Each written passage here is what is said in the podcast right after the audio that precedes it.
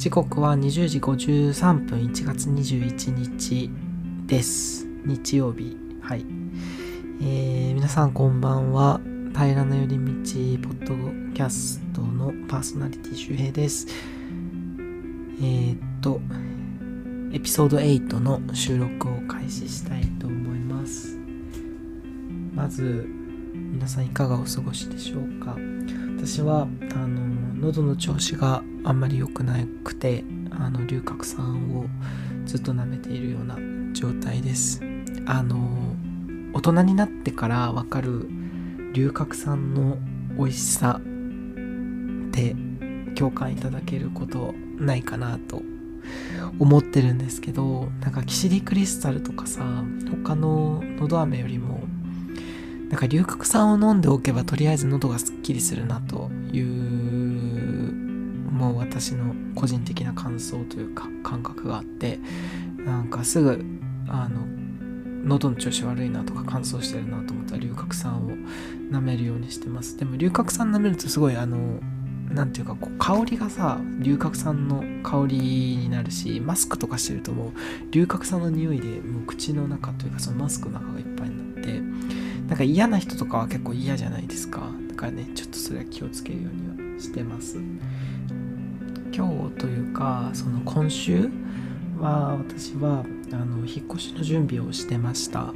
あの引っ越しがねあの前のポッドキャストでも言いましたけど2月ぐらいにあるという話でもう部屋の中をあのいろいろきれいにしたりとかいらないものを捨てたりとかしてましたね。で3年ぐらい今のお家に住んでるんですけどもうなんだかいらないものがいっぱいありました。本つ結んだかわからない契約書とかさあの保険の資料とかそのねなんか懐かしいというかそのジムの契約のやつとかね。もうこれ捨てろよと思ったんですけどもう一回さその貯め始めちゃうと捨てられなくなっちゃうみたいなのがあって前その掃除をし終わったらなんか家すごい綺麗になったと思ってああこの感じだったらまだ住めるかもとか思ったんですけどやっぱりあのねこの環境を変えるっていう部分もあるのでちょっとあの引っ越しはねそのままやっていくのがいいかなと思ってます。であのそうそう引っ越しをしてたらそのいろいろなねちょっとその昔の紙とかがさ見つかってきてちょっとそこの部分をね紹介したいと思います。でさなんかその新卒で会社に入った時と同時にこのお家に入居してまあそもそも社宅というか会社の寮っていう感じなのであの入ったんですけどで私やっぱよっぽどあの会社に入りたくなかったのかちょっとわかんないですけどそのいろいろなあの目標とかなんかどうしようこれからみたいなのをなんか書き留めてる紙があってそれがちょうどその引っ越しで掃除をガチャガチャやってたら見つかったのでなんかその話をしたいなと思ってます。で2つ見つかって会社での目標っていう紙と5年後の自分っていうもうなんかね恥ずかしいんですけどそういうものが見つかったのでちょっと私も忘れないようにあのもうその紙は捨てました。もういらねえと思って。だけど写メだけ取っといてちゃんとできてるかなっていうところをちゃんとこれから思い出せるようにあの30年後とか見たら楽しいかなと思ったので取っておいておきました。で会社での目標。まずあの一番できるやつと思われたいって書いてあります。いやーやばいよね。私ちょっとね何をどう思ったか。その頃はやっぱりやる気があったのかなと思ってて。でいろんな情報源のために新聞読むとか人の話を聞くとかわからないことを聞くとか。まあそのためにどういうことしたらいいのかとかよく書いてあります。でもう一つがなんか英語と他の言語を勉強しましょうって書いてあってなまあそもそも、まあ、今の仕事がすごくこうあの外国とかに通じるお仕事なのでまあそれはまあ理解できるかなと思ってます。であともう一つがオンオフの切り替えをしようって書いてて失敗をして落ち込むのではなく学ぶ。クォーテーションマーク。書いててなんか自己啓発本みたいな書き方じゃすごいなんか嫌だなって今見てたら思うしけどまあそうか。うん。で趣味を増やすと。はい。であとは早く寝るとか書いてある。まあ早く寝ることがねすごく体にもいいし。で最後にその目標として書いてあるのが大学の友達や中高の友達と会うということを書いてて、まあ、刺激や好奇心を忘れないためにって書いてあります。これはね多分コロナ禍だったのでが会社に入ったのがそもそももう人とこう会えないような状況だったじゃないですか。だからやっぱその私的にはやっぱ大学とか高校とか中学の友達ってすごくかけがえのない方たちばっかりでその人たちの話を聞くのがすごく好きだしなんか話を聞くと頑張ろうって思えるからあのそういうことを書いたんじゃないかなと思います。でちなみにですけどこれ今書いたあの5つの中であの早く寝ると大学の友達にとか中高の友達と会う以外はあの達成できてないですね。いやまあ本当に。書いて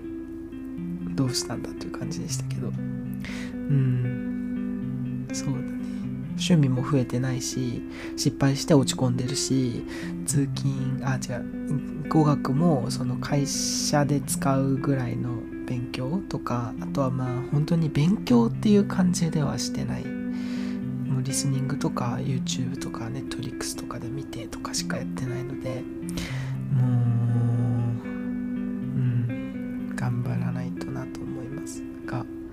あとはあの一番できるやつと思われたいっていうのはこれは何で書いたのかわからない。うん。でもうんそういう時期だったんでしょうね。まあほどほどに頑張りたいと思います。であとはもう1枚あるっていう話をしたじゃないですか。で5年後の自分っていうのでこれは2021年の3月29日に書いててで2026年にまでにあのどういうことが達成したいかっていうことを書いてあります。でその5つあ4つか。4つパターンがあってまず同じ会社にいた場合は素敵な先輩になっていると。まあなんか素敵な先輩になってるってね。それ頑張れよみたいな。感じですがうんそういう目標を掲げてる。でも未だに私は後輩が入ってないので素敵な先輩になれてないです。会社に。その直属の後輩がいないので。で,、はい、で次。もし転職していたら転職という決断がすごいので褒める。と書いてあってああすごく自分らしいなと思います。まず自分を褒めていきたいという気持ちがあるのですごくねいいね。であとはその転職の職種がまあなんか今みたいな海外系の仕事でもいいしえっ、ー、と、まあ、人事系その管理系とか、まあ、いわゆるダイバーシティ推進とかその当時はやっぱダイバーシティ推進とか経営企画とかそういうところにも興味があったのでなんかそれで活躍しててほしいって書いて、で3つ目のパターンがあの5年後に進学をしていたらっていうので、進学その大学院に行ってまあなんか自分の興味のあることの専攻をしていてほしいと書いてあります。で、まあ、今のところ大学院は一番ないかな選択肢としては。一番ないかも。うん。お金もかかるしそんなに必要じゃない今の自分にとっては。うん。なんかまだしかも大学院は正直大人になっその4 5 0代とかでもいける部分もあるし全然今じゃなくてもいいと思う。で4つ目がちょっと面白いんですけどアドベンチャーをしていると書いてあります。で青年海外協力隊かなんかワーキングホリデーに今見ると。結構こんなことを書いていたのかと思って。でちょうど今折り返しですよね。21年の3月に書いててで今24年の1月なのであの本当に折り返し地点にいるなと思ってて。なんかこれすごくこっぱずかしいあの目標ですけど。うん。なんか過去の自分も結構いろんな不安とかに駆られてやってたんだなと思います。なんか私はそもそもやっぱ不安を抱えるとすぐあの書き出すみたいなのをよくやるやるんですよね。で一回書き出してなんかどうするかとかとあとはその可能性が一つであることにすごくストレスを感じるタイプであのここの人生しかないとかここでずっと何かをやり続けなければいけないっていうのはすごく自分の心に負担がかかることで何かしらそのやめるとか抜けるとか逃げるっていう先に何かこう他のものがあるっていうあのー、選択肢がないとすごくすぐ潰れてしまうなと昔から考えてたことで、まあ、今回そういう内容をね自分で書いてたっていうのはあのすごくわかることだし、まあ、これからも多分そういう不安とか焦りとかっていうのはいつも書いているかなと思います。前回のポッドキャストでも言ったけど私はそのまた24年になってあの5年後の目標とか書き始めたんですごくずっとやってることは変わらないですよね。うん。という意味ではなんか人は本当の意味ではそんなに変わらないのかななんて思ったりしていますね。そうで引っ越しでやっぱこういうものが見つかったんで時々物を整理することとか考え方を整理するとか。で今回そのやっぱ引っ越しするっていうこともその自分の中ではやっぱ転機というか新しく変えていこうとかその違う可能性を見出そうみたいな動きなんじゃないかなとあのいいように捉えてねやっていきたいなと思います。うん。ま引越しの話はこんなところですねはい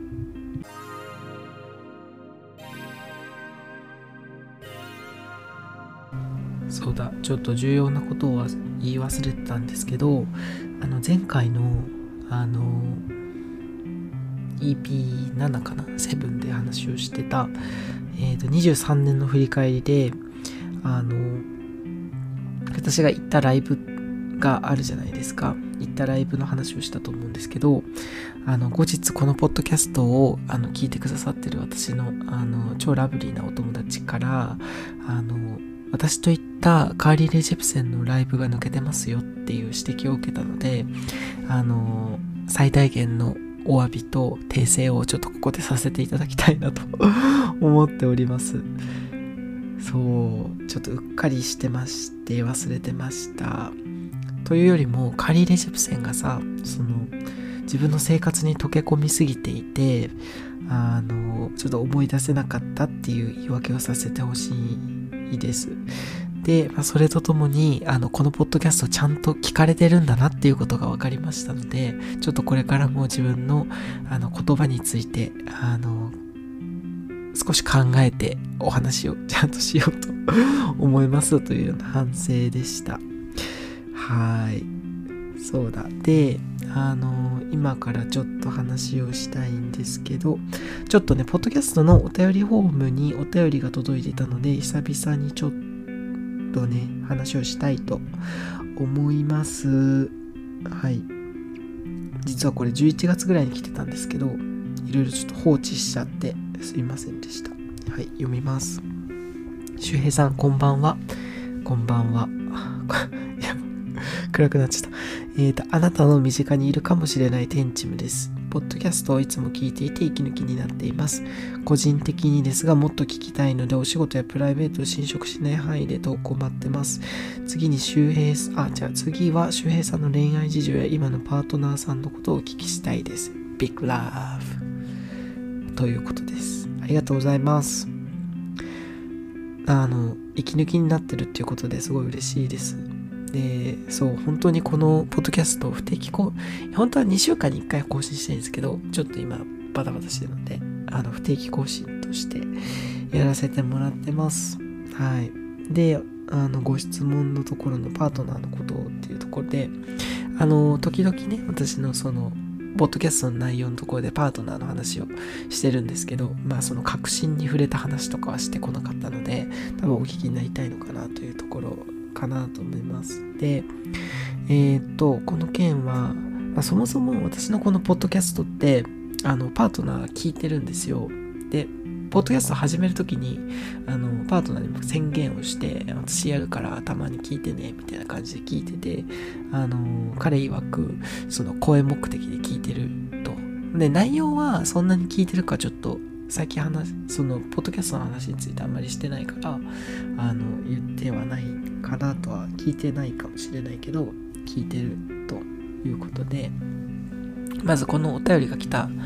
のにあたって、あの、パートナーと話して、あの、こういうお便り来てるけど、なんか、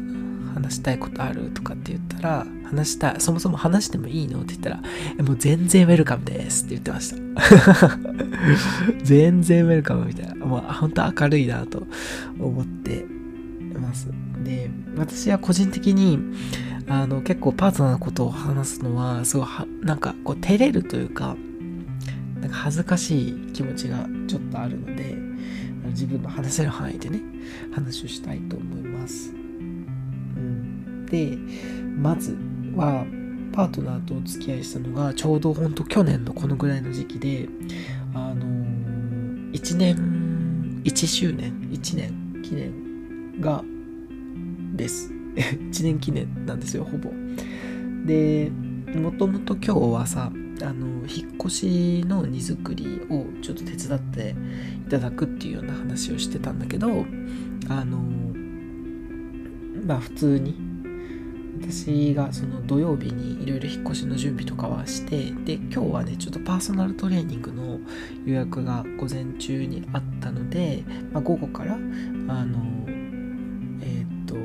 まあ実際家には昨日のその夜に来ててで朝から一緒に荷造りしようって話をしてたけどそのトレーニングがあったので、まあ、私は先にトレーニングに行ってで彼はちょっと家であの私の家でダラダラしながら、まあ、ダラダラって言っていいのか、まあ、あのちょっとその時間が終わるまで待っててもらって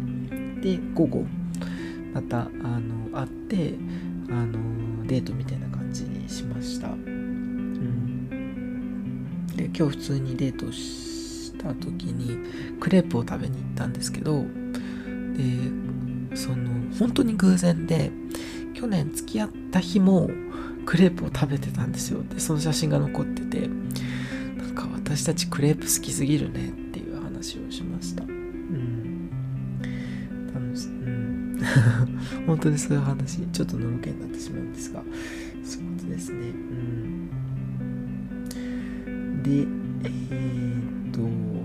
何を話せばいいのか正直わからないので、どういうとこが合ってるかとか、どういうとこが合ってないかとか、ちょっとちょこちょこだけ話しようかな